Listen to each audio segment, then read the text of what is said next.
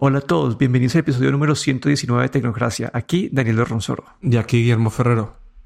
Bueno, esta semana volvimos con anuncios de compañías de celulares, entonces hoy vamos a enfocar en los anuncios de Google y de Samsung. Y yo quería empezar pues un poquito, pues primero con el de Google porque siento que es más como que más al punto y creo que puede impactar a más usuarios. Y es que Google anunció la nueva versión de su dispositivo budget, que es, pues, el, es el Pixel 4a en este caso. Y, y no sé, a mí la verdad como que parece un, un dispositivo bastante bueno. Aquí lo que toca resaltar con este dispositivo es que pues tiene una pantalla eh, OLED, tiene buena resolución, una batería decente, la RAM pues está decente, es un procesador como que mid-range, el, Snapdragon 730G. Pero y bueno, y en comparación al Pixel 4 no, tiene pues su, su, versión de Face ID o Face Unlock, sino que usa pues el sensor, el sensor en la parte de atrás. Han hecho sus trade-offs como que para un precio de 350 dólares han hecho los trade-offs necesarios para pues bajar este precio. Y creo que el paquete completo es bastante interesante. Y desde mi punto de vista lo que hace interesante este celular es que por el precio vas a tener una cámara muy buena. Por cuando vas a conseguir una cámara así de buena. Y con otros, los otros specs como que, bueno, eh, tiene un diseño moderno. Eh, es, la pantalla pues es relativamente buena. No, no tiene pues este fast refresh, pero una pantalla bonita. Como que su limitante más grande que tiene es el procesador que hace que la, experiencia tal vez no sea tan fluida como puede ser en otros. Pero si estás buscando un celular por debajo de 400 dólares, si en tu, si, si, en tu flujo de uso de un celular la cámara es importante, creo que no hay, no hay otra alternativa además de este Pixel 4a. No sé qué pensaste vos de, este anuncio. Pues eh, me parece muy interesante en ese rango de precio, como dices, 350 dólares. Eh, con ese precio incluye una pantalla de OLED mm, de 1080 de resolución que me parece bastante buena eh, para, para, ese rango de, precios. Luego, memoria 128 GB de almacenamiento también está bastante bien. El procesador un poco flojo, pero, pero por lo que he visto en los vídeos y en las reviews, pues eh, por lo menos no, no se nota demasiado lento. Y luego lo que he escuchado también es que eh, para fotografía, eso sí, se, han, se han, han, decidido hacer una sola cámara, digamos que se concentran en una cámara y la hacen buena. Y dicen que para fotografía es muy bueno, que para vídeo ahí dicen que un poco más flojo, ¿no? Que si uno está más interesado en vídeo, pues que mejor irse al iPhone SE, al nuevo iPhone SE de este año. Pero que para fotografía es muy bueno. Me parece bastante inteligente por parte de, eh, de Google el no querer poner ahí mm, cámaras así, digamos, dos, tres cámaras como está ahora tan de moda, ¿no? Y concentrarse en una cámara, pero que funcione bien, ¿no? Que esté bien. Y otra cosa también que el, teléfono no soporta 5G, pero bueno, cuando yo creo que cuando uno eh, compra un teléfono de este rango de precios, pues tampoco está pensando en comprarse, en tener la, el, contrato de 5G, ¿no? O un contrato de datos tampoco tan rápido. Así es que en general me parece eh, muy bueno, ¿no? Un, paquete muy bueno eh, para ese precio y con el Google, eh, el sistema operativo Android sin ninguna capa encima y nada, sino simplemente Android, sabiendo que vas a tener las actualizaciones de Google. La verdad es que si eres de Android y buscas algo bien de precio, pues lo recomendaría 100%. Sí, aquí lo que yo hice adicional es que en, las notas del podcast, para que veas, hice una tablita como tratando de resumir como que las opciones más recientes que han entrado pues a, esta, a este segmento del mercado, que tenemos al Pixel 4a, al iPhone SE y al OnePlus Nord 350 dólares, el iPhone SE 450 y el OnePlus Nord 500 dólares, todos con, pues, en la versión de 128 gigas. Y lo que tenía que listo, como que el OnePlus y el Pixel te ofrecen un diseño moderno, el OnePlus una batería muy buena o excelente, el Pixel una batería buena. Y el iPhone una batería normal. Eh, la cámara del Pixel es la mejor, la del iPhone pues la segunda y siguiendo porque tiene, pues, tiene la mejor cámara de video y, la segunda mejor en, de fotos. Y el OnePlus es normal en ese sentido. En lo que sí se resale el iPhone SE es que, que tener un procesador mucho mejor le da más eh, durabilidad o no, es durabilidad, pero que tiene más como que future proof. Entonces acá estoy un análisis como que si fueras a comprar un celular en este precio y tu plan, y si tu plan es como que mantener el celular por muchos años, ahí puede que yo me incline más por el iPhone SE porque siento que el procesador te va a dar una, pues te va a hacer que el celular te dure más tiempo en ese sentido. Pero, pero pues el Pixel definitivamente es su principal atributo que quiero resaltar es que tiene la mejor cámara de fotos. Sí, y, y claro, y el precio, si hablamos de precio, pues el Pixel A, A4 eh, a 350 dólares, pues en el iPhone SE ya te vas a 450 y el OnePlus Nord te vas a 500, ¿no? Eh, ahí si vas realmente a por un budget phone, la verdad es que el Pixel, por el precio que tiene, todo lo que lleva, la verdad es que yo creo que, que es muy recomendable, como dices, pues en la tabla que has puesto, pues sí que yo creo que el, procesador, como has dicho, pues es lo que tal vez lo más flojo que tenga, pero la verdad por ese precio, pues es imbatible, creo. Sí, entonces ese, pues ese, anuncio y creo que toca esperar a ver porque Pixel no es muy reconocido pues llegar a muchos mercados. Entonces siento que ese pues, va a ser la, la limitante de recomendaciones más grande de todas, que, esté disponible en todos los mercados, pero definitivamente es uno de los teléfonos a considerar por este rango de precio. Y el otro anuncio, que fue un poco más, más largo, más grande, eh, es el de Samsung, es su em, evento Unpacked, donde anunciaron pues toda su línea de Notes ¿Por dónde quieres empezar? Es que hubo demasiadas cosas que anunciaron aquí. Sí, yo creo que empezamos por, por los eh, celulares primero. Listo. Entonces Samsung anunció pues tres celulares en total. Uno fue un tease del, del Galaxy Fold, pero los anuncios así completos fue el Galaxy Note y el Galaxy Note Plus. Aquí tenemos dos celulares que ah, tienen... Eh, no sé, yo empecé a pelear en mi cabeza cuando estaba escuchando este anuncio porque me parece que hay un celular que no, es como que irrecomendable los que anunciaron. Bueno, entonces empezamos con el Galaxy Note. Este es un celular que, eh, no sé, pues arranca, eh, cuesta mil dólares, tiene una pantalla de 6.7 pulgadas, una pantalla de refresco de 60 Hz. Eh, una, pues la, la, calidad de la pantalla o la densidad de píxeles no es tan alta como las otras, tiene 400 píxeles por pulgada, 8 GB de RAM, eh, una batería de 4300 mAh y tiene la versión vieja o, no tan buena del, del, Stylus. Eh, la cámara no es tan buena como la del Ultra, pero pues es decente. Entonces ese fue el primer anuncio. Voy a, mencionar el, Ultra antes de, de, empezar a pelear porque no me, no me atrajo este. El Ultra sí fue como que un anuncio más completo. Tiene pantalla de 6.9 pulgadas tiene refresco variable hasta, o dinámico hasta 120 Hz.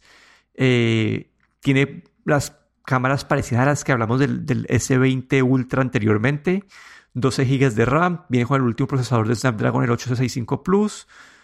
Eh, y una batería de 4500 mAh.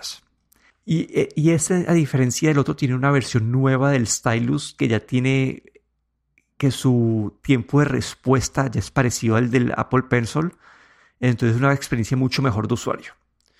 Entonces tenemos dos teléfonos bajo la marca Note aquí, que uno es como que lo máximo que puedes como que ofrecer en, en cuanto a specs casi, que es el Ultra, y el Note 20 que tiene pues una parte es como que construcción de plástico, un precio altísimo y no sé, como que ese, ese siento que es, y una pantalla de refresco mucho más bajito que siento que es casi que irrecomendable por un precio de mil dólares. Uf, perdón, te dejo, te dejo dar, tu, dar tus impresiones antes de, de, de, entrar en, pues, más críticas ahí. Creo que tienes ahí un buen punto, ¿no? Porque el, el, el, el, Note 20 es básicamente el Note de siempre, pues actualizado con el procesador, un poco como digamos para este año, el 2020. Pero si quieres eh, cosas, digamos, eh, un poco más nuevas, un paso más adelante, digamos, ahí es el, el Note 20 Ultra. Y uno cuando está ya barajando ese rango de precios, digamos de eh, ya mil euros o por encima de mil euros, pues La verdad es que si uno se puede permitir un teléfono de 1000 euros, también se puede permitir uno de 1300 probablemente. Y, y claro, el, el, el, Note 20 Ultra, pues como bien dices, pues tiene, tiene la pantalla con más resolución, con el 120 Hz de refresco. Eh, eso sí, para tienes que cambiar la, bajar la resolución, creo que para tener estos 120 Hz de refresco. Y tiene el, el nuevo el nuevo Galaxy Pencil que baja creo que la latencia hasta 9 milisegundos. Es decir, el tiempo de respuesta del, del Pencil ha bajado creo que desde la versión anterior creo que eran, no sé si eran 40 o 20 milisegundos, pero... Sí, que eran como, como, creo que eran como 30 por ahí. Vale. Creo, que, creo que están como que el, el, el, del Note normal son como 20 y algo y este son 9. Creo que es algo así. Sí, ahí han, eh, yo creo que el, el, digamos, el Ultra ahí lo han dado todo. Pero el Note 20, pues como tú bien dices, es una actualización, digamos, para el 2020 del Note, pero tampoco es algo, digamos, espectacular. Sí, cuando los pones acá al lado a lado a otros, no sé, digamos, el Note 20 tiene como que casi que el mismo tamaño de pantalla que la el, S20 Plus, pero el S20 Plus, bueno, les cuesta 200 dólares más, pero no sé, siento que acá Samsung te no sé, refresco de 60, de 60 Hz en un celular de 1000 dólares me parece criminal en el 2020. El hecho también de que, no sé, como que es, es, es, de, es una construcción de plástico. Y si vos comparas esto con, con el OnePlus, el 8 Pro, a excepción del, del lápiz, como que el OnePlus tiene pues una calidad de cámara parecida, tiene una pantalla de mayor densidad con refresco que puedes poner en alta, en alta, pues, en alta resolución, eh, batería más grande, como que no sé, como que para mí es como que casi que irrecomendable, al menos que no puedas pagar los 1.300 dólares del Ultra y que, y que necesites el stylus. Exacto, es que yo creo que ahí es el, el gran diferenciador, digamos, de los Notes son el stylus, el, el, lápiz. Y si no es por el lápiz, pues eh, claro, si no necesitas el lápiz, pues ya te vas a, a los S20, eh, como has dicho, el Plus o el Ultra pero claro, la gran diferencia ahí es el stylus y si realmente lo necesitas o lo utilizas mucho, pues ahí a lo mejor te conviene ir al Note 20 si no quieres gastarte 1300, pero como yo pienso que si una persona se está pensando en gastarse 1000 euros en un teléfono, pues también se puede estirar a 1300 y, irse al Ultra, ¿no? Y la verdad es que, como, como bien dices, pues eh, sin el Samsung Note 20 Em, yo creo que no es no sería ni, ni siquiera recomendable porque también cuando quieres utilizar el si quieres utilizarlo con el con el, eh, el stylus con el lápiz pues también querrías eh, el ultra que tiene la pantalla un poco más grande y el refresco del, del lápiz es de 9 milisegundos. Entonces yo creo que como como te doy estoy contigo que, que no podría recomendar el Note 20 para nada. Sí, y el Note 20 Ultra ya sí, sí, el lápiz, la experiencia es el mejor y creo que ya no en este, en el mundo los, como que el único otro stylus que yo me acuerdo es el, uno de, uno de, creo que fue Motorola que anunció, pero uno pues budget como que de 400 dólares. Entonces este Ultra se vuelve la referencia. Y algo que también me confundo un poquito es porque este Ultra es más barato que el S20 Ultra. Y creo que la única diferencia de verdad que tienes que el S20 Ultra tiene Creo que tiene una cámara de, de zoom un poquito mayor y, y, y una batería pues 10% más grande. Pero además de eso, como que creo que el, el S20 Ultra al lado del Note 20 Ultra tampoco, tampoco lo podría recomendar otra vez. Y creo que este, este se vuelve la referencia, este Note 20 Ultra se vuelve la referencia de, de Samsung para, para mí. Y Sí, me, me, queda confundiendo ese precio más alto del S20 Ultra en ese momento. Claro que el S20 Ultra tiene la pantalla un poco mejor y la batería también un poquito más grande comparado con el Note 20. Pero, bueno, como que fueron anuncios interesantes, no, no fueron como que la verdad no me, no, hubo nada que me, que me, no sé, que me explotara la cabeza, que yo dijera wow. Pero son buenos refrescos. El Note 20, como dije, no le veo no le veo sentido como que en su línea. Y el Note 20 Plus pues se vuelve como que creo que el nuevo flagship de Samsung eh, para el 2020. Sí, la verdad es que si lo pensamos bien, pues no ha, eh, no ha habido nada innovador, digamos, en, si lo piensas bien, porque es, es básicamente una actualización. El, el, Note 20 Ultra sí que han, han, han empujado ahí un poco más ahí al, al, refresco, al, al, pero no hay nada, digamos, eh, nada, ninguna innovación, digamos, es, es eh, pues como un Note como ya conocíamos. Sí, a mí la verdad es lo que más me emocionó de todo este anuncio en la parte de celulares fue como que el vistazo que nos mostraron al Galaxy Fold, que todavía no, no es un anuncio oficial, sino que es como que un tease, como que nos ahí nos dejan eh, una imagen y muestra que como que cuando nosotros vimos el Fold la última vez, como que una gran crítica de nosotros fue que esa pantalla frontal era como que una pantalla que no parecía el 2019 y eso creo que es algo, un, factor que han, corregido para esta nueva versión del Fold. Y no sé, me parece como que se va a volver una vez más la nueva referencia en estos, este segmento de doblables. Y quiero ver pues qué salen con eso. Ese es el que más me emociona de todos los anuncios. Sí, la verdad es que ahí lo que nos ha dejado ver a esa pantalla frontal grande, esa cuando lo abres el modo tablet con ahora también incorpora este esta cámara con un que es simplemente un agujerito en la pantalla que ya no tiene ese, digamos, esa pestaña grande que tenía.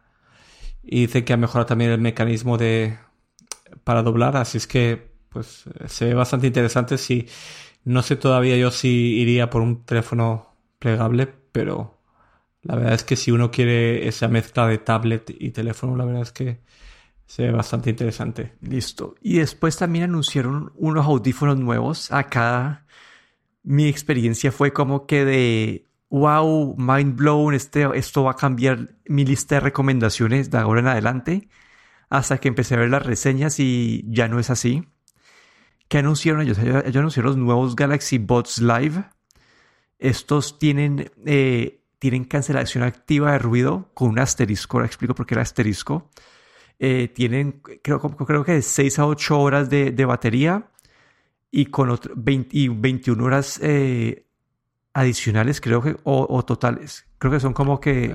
Totales, creo, si tienes la activación de sonido activada, son en total 21, 21 horas con la, con la recarga de la caja.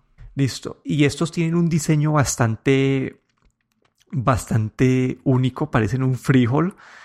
Y aunque dicen que no, pues el diseño tiene una parte funcional y es que dicen que este no tiene la, puntica de silicona que entra a la oreja, sino que se queda como que colgando o volando como que ahí afuera de la oreja. Y, el, y este frijol o esta forma de frijol lo que hace es que se quede bien estable y que pueda estar más tranquilo como que haciendo ejercicio en comparación a un AirPod normal. Bueno, antes, antes de entrar así, y bueno, y cosas 130 dólares. No sé qué pensaste vos de esto.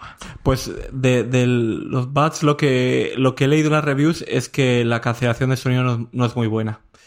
Y es lo que, lo que me ha dejado así un poco como hubiera esperado, ¿no? Algo, algo mejor. Dicen que, que no, no es comparable con los Sony ni con los AirPods Pro. Y la verdad es que eh, dicen que todavía no, no, no no aísla tanto esta cancelación de sonido activa. Aunque el precio, la verdad es que 170 dólares, pues comparado con el los AirPod Pro, que creo que están en 200, no sé cuánto estaba en Estados Unidos, 269 o... La verdad es que, claro, el precio es bastante bueno. Aunque la cancelación de sonido, pues no, dicen que no es muy buena. Sí, yo cuando, yo me emocioné porque dije audífonos de Samsung que viene con un track record con los, con los Bots Plus bastante bueno, con cancelación activa de ruido por menos de 200 dólares. Dije, este va a ser la recomendación de efecto. Pero básicamente esa cancelación activa de ruido en verdad es una funcionalidad de marketing que no tiene ningún, como que ningún tipo de efecto funcional. Ya que al no estar como que bloqueando el canal auditivo con la silicona, como que en verdad no tiene ningún tipo, pues no tiene ningún efecto bueno. Entonces, no, no es comparable a los Sony ni, a los AirPods simplemente porque no es eso. Y, dicen ya tomando eso en cuenta, como que, que en ese caso los Galaxy Buds Plus por, son más baratos y mejores que estos. Entonces, como que quedé, no sé, quedé como defraudado, decepcionado con este anuncio, porque en papel pareciera una, una mega opción a recomendar, pero al parecer no es así. Sí, nos ha dejado con un poco más sabor de boca.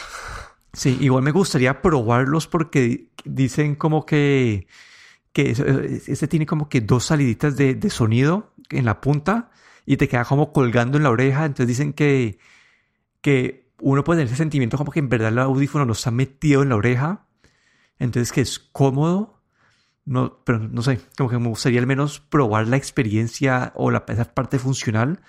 Pero en cuanto a calidad de sonido, en cuanto a, a, a la cancelación activa de ruido, hay mejores opciones y están, y no sé, esta no, no termina en mi lista de recomendaciones. Y por último, tenemos anuncios de los Galaxy Tab S7 y S7 Plus. Aquí básicamente creo que han tomado una, una inspiración en Apple y han básicamente copiado el diseño eh, del, del, tablet, como que es un diseño muy parecido al del iPad Pro. A diferencia que ese no, pues es, es, es una competencia más del iPad Air que del Pro. Pero lo que vemos aquí es una versión, bueno, la versión grande tiene AMOLED con refresco rápido, la versión pequeña tiene, tiene eh, una pantalla LCD, pero también con refresco rápido. Se ve una construcción bastante buena en los dos casos. Los dos casos van a tener una opción celular con 5G. Van a costar, van a arrancar en 650 dólares y, y, el, y el, pequeño y el 850, el, el, grande, como que de, el de, el de 12.9 pulgadas. Y no sé, acá como que quedó en el aire, como que un, un gran enfoque de esto de ellos es eh, tener este, este, este teclado separado y poder convertirlo de modo tablet a modo laptop, eh, como que inmediatamente y se, se convierte en esta experiencia de DeX, que es una experiencia como que más de desktop, como que como si estuvieras en, eh, en, eh, en, un computador, en un laptop. Me parece interesante esa ejecución. Mi problema de todo esto es con el precio un poquito, aunque pues se está dando una pantalla OLED y todo, pero cuando digo mi problema es con el precio es porque están como que en, casi que en territorio del iPad Pro, es que está justo entre el iPad Air y el iPad Pro en cuanto a precio. Entonces, como que uno, este no le compite al iPad Pro por simplemente por la, por la, capacidad de procesamiento, por eso digo que no es una buena comparación, pero es más grande que el iPad Air, eh, eh, pero es, pero está como, perdón, le compite al iPad Air, pero en cuanto a, y es, pero es más caro que el iPad Air. No sé, como que no sé qué pensaste vos de este, como que acá estoy como confundido con, con qué esperar de esto. A mí lo que, la verdad es que no, bueno, no me llamaba mucho la atención. Lo, lo, que más me llamó la atención básicamente fue la pantalla OLED en el de 12.4 pulgadas, que me parece pues debe ser bastante bastante bueno pues tener una pantalla así de ese tamaño y de OLED y también con 120 Hz de refresco, pero más, más el posicionamiento del mercado, ¿no? Con, sobre todo el grande 849 ahí para creo que para, para competir con los Pro, con los eh, iPad Pros. Pero hubo una cosa que, que me dejó un poco así con, otra vez con mal sabor de boca, ¿no? Es cuando le conectas el teclado, cambia esto, este interfase del, del tablet, cambia el sistema este DeX, que es como una especie de escritorio, ¿no? Y como que no, como que hace que el, el, tablet pues no, no tenga muy claro, ¿no? Que es un tablet, eh, quiere ser, que quiere ser un desktop, ¿no? Una cosa un poco medio rara, ¿no? Y, y luego pues, eh, no sé, el, los veo como el, el, básicamente Samsung son los únicos que todavía hacen tabletas, aparte de Apple. Creo que to, casi todos los demás eh, Huawei también todavía está ahí, pero muchos se han retirado del mercado, ¿no? Eh, porque creo que el iPad, pues es, es eh, digamos, marca, marca el estándar, ¿no? De tableta. Pero no sé, no...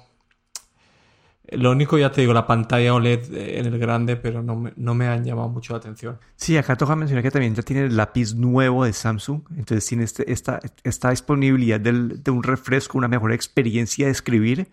Y a mí la verdad la parte del DeX como que me gustaría probarla. Como que siento que eso puede ser porque, no sé, siento que puede ser algo útil cambiar esa experiencia porque cuando uno usa un teclado ya estás utilizando el, tablet de otra manera. Me gustaría probarlos. Eh, otra vez, eh, en es que si lo comparamos contra el iPad Air que cuesta también, pues está un, poquito, son 100 dólares más baratos el iPad Air, pero, pero ya el diseño del iPad Air está como que un poco en el pasado, como que está, está, sí, como que un diseño un poco viejo, entonces me gustaría poder, no sé, este, quedo con esta duda, porque no sé qué pensar, como que no sé si pensar si este modo DeX en verdad funciona o ha sido como que todas las otras pruebas de DeX de Samsung que han sido pues más o menos como un fracaso, como que un, un feature que mencionan en presentaciones y que nunca nadie utiliza. Entonces, no sé, me parece, quedo con este, no sé, quedo con este, esta confusión.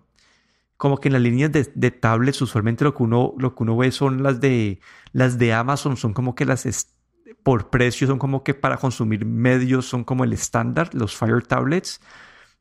Y después en el mercado Android lo que sigue es, algunas Huawei son buenas, pero en verdad son las Samsung las otras que, entran ahí a competir.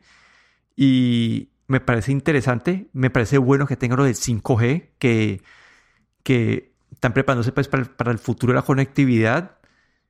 Y sin saber qué va a hacer Apple este año con el iPad, que no, no, la verdad no he escuchado muchos rumores, y he escuchado rumores son de mini LED y no de OLED no sé, siento que puede ser una buena alternativa, pero una vez más me gustaría poder probar este modo DEX para ver qué tan útil es este modo eh, para diferentes flujos de trabajo. Pero bueno, de todo esto, ¿qué fue lo que más te atrajo a vos? A ver, de, eh, de las noticias de la semana, el Pixel 4A, eso está claro. Y si, y porque parece que con ese precio y esa cámara, una cámara, pero buena cámara, me parece muy buena opción. Y luego la parte de Samsung, eh, no sé, no hubo nada así innovador. Mm, claro, si puedo, para recomendar algo, pues si, si eres de los que te gusta tener ese, ese lapicero ahí en el Note 20 Ultra. Pero, no sé, no, no había nada así que dijese, wow, esto me gustaría comprarlo, ¿no? Y el Fold nos han dejado entrever otra vez, pero yo creo que el mercado de pantallas doblables todavía está un poco verde. Sí, ahí la verdad, el Pixel 4 es el, el que más trabajo de todos. Ojalá lleguen a mercados, pues a otros mercados y que puedan competirle a OnePlus, porque me parece que creo que Pixel, eh, Google aquí juega, no sé, me parece un juego más directo, más decente y que no es una compañía que dice, ah, tenemos cuatro cámaras de las cuales dos son completamente inútiles y que nunca vas a utilizar, sino que las ponemos ahí por cosas de mercadeo, sino que se, en verdad se enfocan en tratar de, de, de entregar una mejor experiencia por el precio. Entonces ese tipo de mentalidad me parece buena en ese segmento del mercado, donde uno ve esas pantallas macro de 2 megapíxeles que parecen cámara webcam de hace 50 años, pero pero sí, creo que este fue el anuncio más interesante de la semana. Toca esperar que sea un segmento del mercado que estamos viendo como que más y más competencia. Este año, en el 2020, pues con el iPhone SE, el Pixel 4a, OnePlus con el Nord y que van a salir, ellos mencionaron que iban a, salir otros Nord en, este rango de precios. El, eh, ese, el Pocophone F2, como que este rango, es sí, como que este segmento de precios está volviendo bastante competitivo. Pero bueno, eso ha sido todo por el episodio de hoy. Aquí me despido, Daniel Dorrosoro, en Twitter en arroba de Dorro. Y aquí Guillermo Ferrero en Twitter arroba galletero.